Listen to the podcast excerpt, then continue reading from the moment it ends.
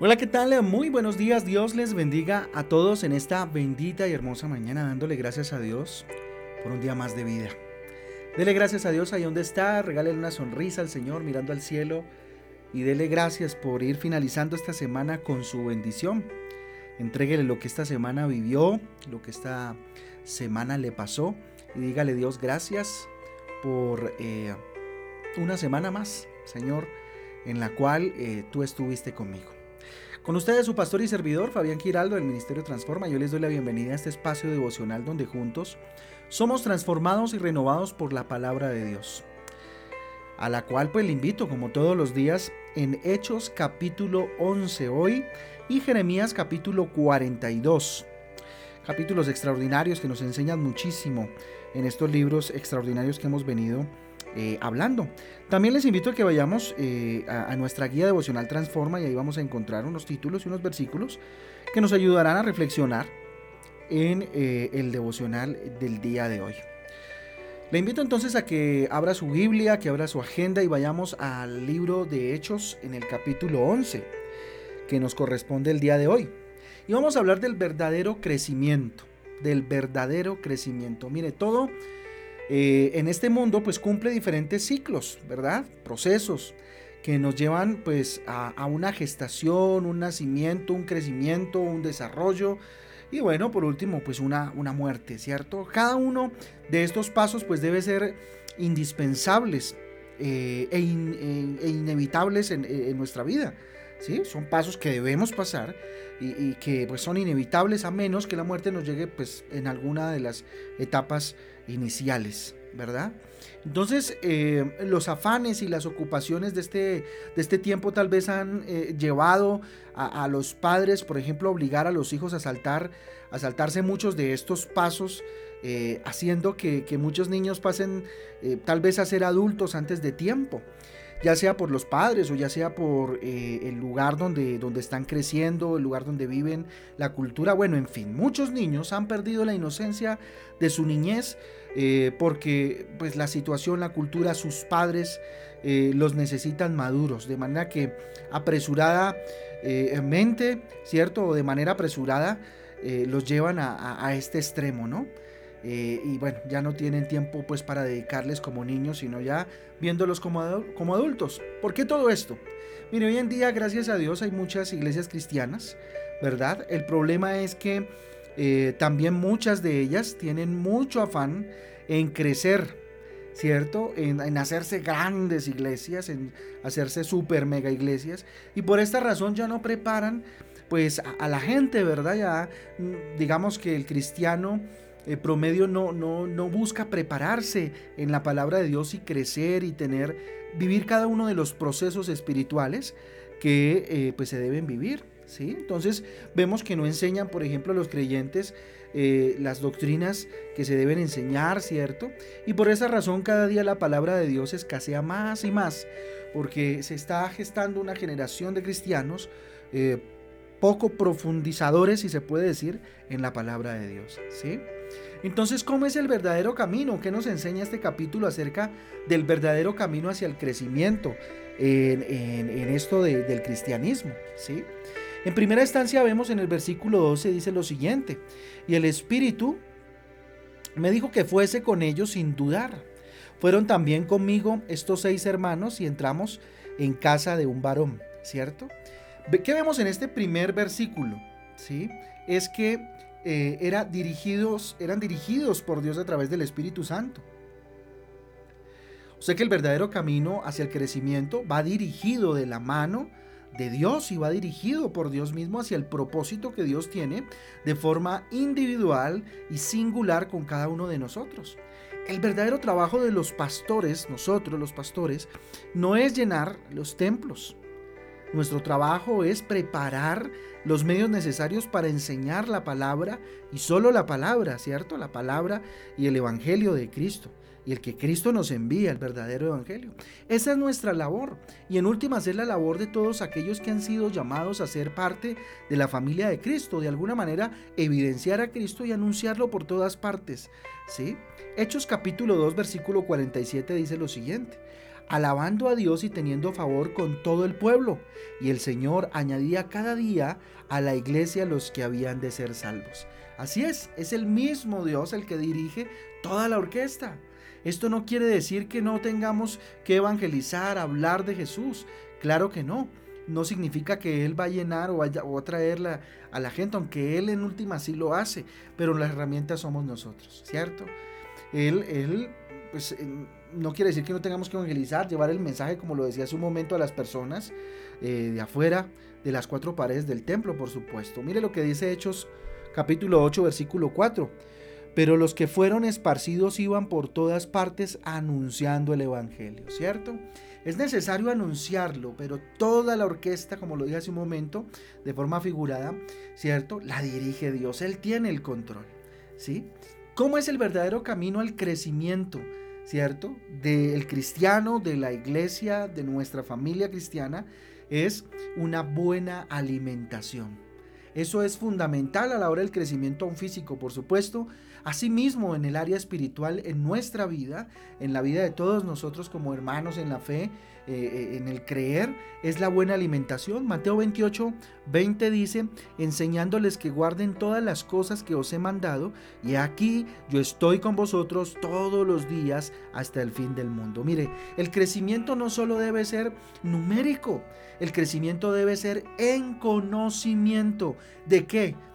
de, sabiduría, de aprenderse la Biblia de memoria, más que eso, más allá el conocimiento de Dios a través de su palabra, a través de la experiencia eh, cristiana eh, en el camino, ¿cierto? Entonces la gran comisión no solo está en el versículo 19 del capítulo 28 de Mateo. Mire, muchos creemos que nuestra misión es solo llevar gente a la iglesia y bautizarlos, ¿cierto? Nuestra misión es enseñar, enseñar, ¿cierto? Nosotros como pastores y, de alguna manera cada vez que aprendemos algo nuevo de Jesús, la idea es enseñar a otros. Ese es el verdadero camino hacia el crecimiento en el Señor, ¿verdad?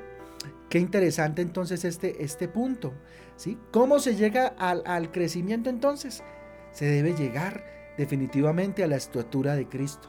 Ese es el llamado en Efesios 4, capítulo, eh, capítulo 4, versículos del 12 al 13 dice, a fin de perfeccionar a los santos, ojo, para la obra del ministerio, para la edificación del cuerpo de Cristo hasta que todos lleguemos a la unidad de la fe y del conocimiento del Hijo de Dios, a un varón perfecto a la medida y estatura de la plenitud de Cristo.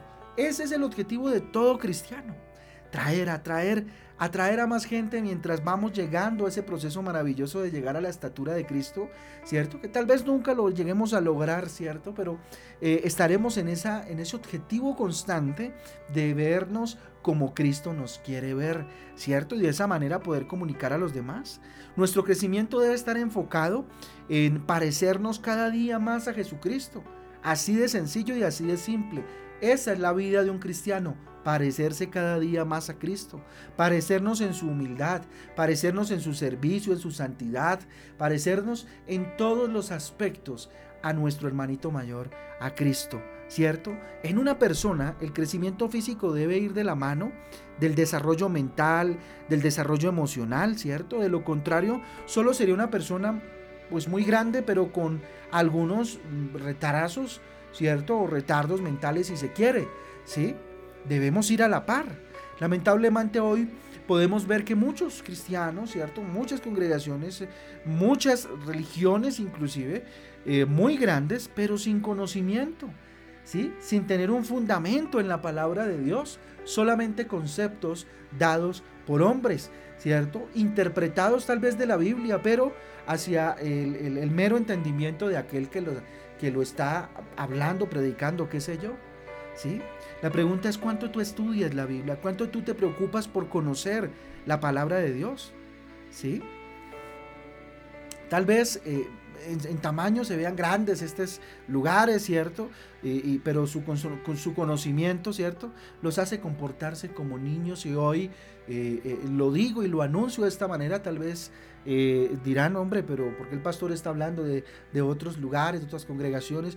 Porque pasa lo que ha venido pasando en estos últimos días, que iglesias se encierran esperando el fin del mundo, que, iglesias completas se, encierran entregando todo su dinero a aquel que es guía espiritual porque dijo que venía Jesús, porque ya se lo había mostrado, ¿sí? Otros que le llaman apóstoles, otros que le llaman eh, profetas, ¿cierto? Y que no tienen un sustento bíblico real, profetas que anuncian profecías según ellos que Dios les ha dado y que nunca pasan, ¿sí? Entonces, hoy, eh, digamos, nos estamos llenando de, este, de estos charlatanes, definitivamente, que eh, en últimas, pues, mm, tienen éxito debido a que los cristianos poco leen la Biblia, poco la estudian, ¿cierto? A profundidad. Y pues por eso vemos un comportamiento como de niños, ¿sí? En muchas, en muchas eh, situaciones. Hebreos capítulo 5, versículo 12 dice, porque debiendo ser ya maestros, después de tanto tiempo tenéis necesidad de que os vuelva a enseñar cuáles son los primeros rudimentos de la palabra de Dios.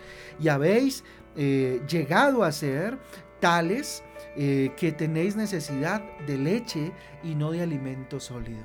¿sí? Este es un reclamo que le hace a los hebreos, Pablo, ¿cierto? En esta carta a los hebreos, ¿sí? Que a veces nos, hacemos como niños, llevando mucho tiempo en este recorrido cristiano, y nos hacemos como niños debido a qué? A no estudiar, a no tener la experiencia personal, el cara a cara con Jesucristo. Y por último, ¿cómo se llega al crecimiento? ¿Sí? entendiendo que hay buenos recursos de alimentación. Miren, eh, hay muchas eh, formas, obviamente la Biblia, la principal fuente es la Biblia, ¿cierto? En nuestra iglesia, por ejemplo, estamos y, vamos a ofrecer eh, en este mes ya lo que va a ser los cursos de formación ¿sí? Eh, el Transforma en Casa, este devocional, eh, bueno, la misma reunión, todos estos espacios se enfocan en la enseñanza de la palabra, en la predicación de la palabra de Dios y bueno, vamos a ver en los cursos la enseñanza de la misma palabra. Hechos capítulo 5, versículo 42 dice, y todos los días en el templo y por las, y por las casas no cesaban de enseñar y predicar a Jesucristo. Y esa es la razón de ser de la iglesia Jesucristo transforma, ¿sí? Enseñar y predicar a Jesucristo. ¿Por medio de qué? ¿Cuál es la fuente? El Espíritu Santo y la palabra de Dios. Esa es nuestra razón de ser. Jesucristo a la cabeza, ¿sí? Nada de lo que opine yo, opine mi esposita, opinen los diáconos de esta iglesia, pues eh, definitivamente tiene tanto poder eh, como la palabra de Dios. Y si algo decimos, siempre va a estar justificado en la misma palabra. Entonces el, templo, la iglesia debe ser como un centro de enseñanza bíblica, así de simple, y un auditorio de grandes conferencias para conocer la palabra de Dios, ¿cierto? Las hamburguesas, por ejemplo, y los, eh, muchos embutidos, ¿cierto? Y la, y la comida grasosa te, hace, eh, te hacen la vida más eh, fácil tal vez, te llenan el estómago, son ricas, ¿cierto? Pero nos engordan y no nos nutren. Nos engordan y eso se convierte en grasa que en últimas lo que hace es afectarnos, ¿verdad? ¿Por qué hablo de esto? ¿Por qué pasé así como tan abruptamente en el tema? Porque en la iglesia no podemos dejarnos llevar por el afán de crecer, ¿cierto? De vernos grandes y por esta razón ofrecer comida chatarra. Dios no ofrece comida chatarra. Su palabra es el verdadero alimento que viene del cielo. Muchas, muchas conferencias humanas hermosas, hay muchas, y llenan y engordan y nutren, ¿cierto? Pero espiritualmente languidecen.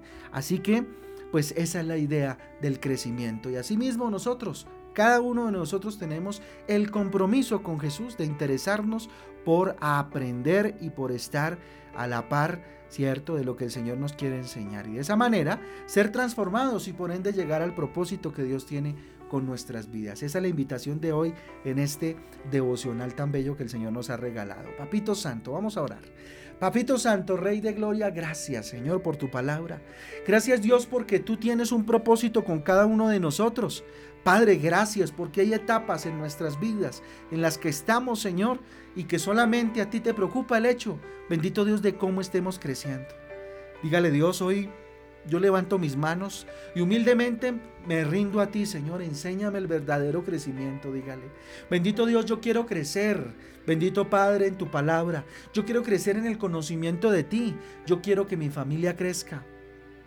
Yo quiero aún, y yo le invito a que ore por la iglesia, que mi iglesia crezca, pero crezca bien, Señor. En primera instancia, yo quiero crecer dirigido por ti, mi Dios. Que tú me muestres, Señor, que tú me ayudes, oh Padre Celestial, y así mismo, Señor, a mi iglesia, Papito Santo, y a mi familia.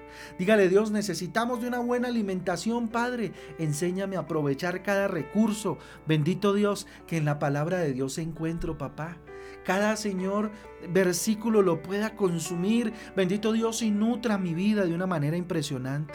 Porque quiero llegar, Señor, a esa estatura del varón perfecto, a ti, mi Jesús, cada día parecerme más a ti y menos a mí, bendito Dios, y menos, bendito Dios, a la cultura en la cual crecí, bendito Padre. Dígale, hoy, Señor, quiero acudir a los recursos de alimentación, bendito Dios, que, bendito Padre, basados en la Biblia, en mi iglesia dan. Y yo le invito a que donde está usted haga una oración por nuestras vidas como pastores, por nuestros diáconos. Dígale, Señor, ayúdales. Padre Celestial, para que ellos sigan dirigiendo de la mejor manera, Papito Santo, siendo instrumentos en tus manos y siendo aquellos que enseñan tu palabra de manera transparente. Papá, guárdame, Señor. Bendito Dios, guárdanos, Señor como mm, bendito Dios pastores y como bendito Dios diáconos de esta iglesia para poder, bendito Dios, ser dirigidos por ti, papá, y enseñar la buena palabra, la buena doctrina que viene de tu bendita y hermosa palabra, la Biblia. Te damos gracias, Señor, quédate con nosotros, consagramos este día para ti en el nombre de Jesús, esta semana que pasó, el fin de semana que viene, Señor, para tu gloria y para tu honra. Te amamos, Señor, y te queremos pedir que te quedes en medio de nosotros, en el nombre de Cristo Jesús y en el poder del Espíritu Santo de Dios. Amén y amén. Amén familia, el devocional transforma. Yo les mando un abrazo, Dios me les bendiga y me les guarde. Eh, nada, los espero el día de mañana, 5 y 30 de la tarde, en nuestra eh, reunión familiar Transforma. Ahí los espero a los niños a las 10 de la mañana el día de mañana en Transforma Kicks. Hoy no tenemos eh, nuestro Transforma acostumbrado, Transforma en casa, ya que en esta semana fue semana especial de ayuno y tuvimos los tres días, el lunes, el martes y, el miércoles. Así que mañana los espero sin falta todos en YouTube. Ahí vamos a estar a las 5 y 30 de la tarde en nuestro canal de Iglesia Transforma. Un abrazo, un abrazo fuerte a cada uno de ustedes. Dios me les guarde y me les bendiga. Les amamos. Chao, chao.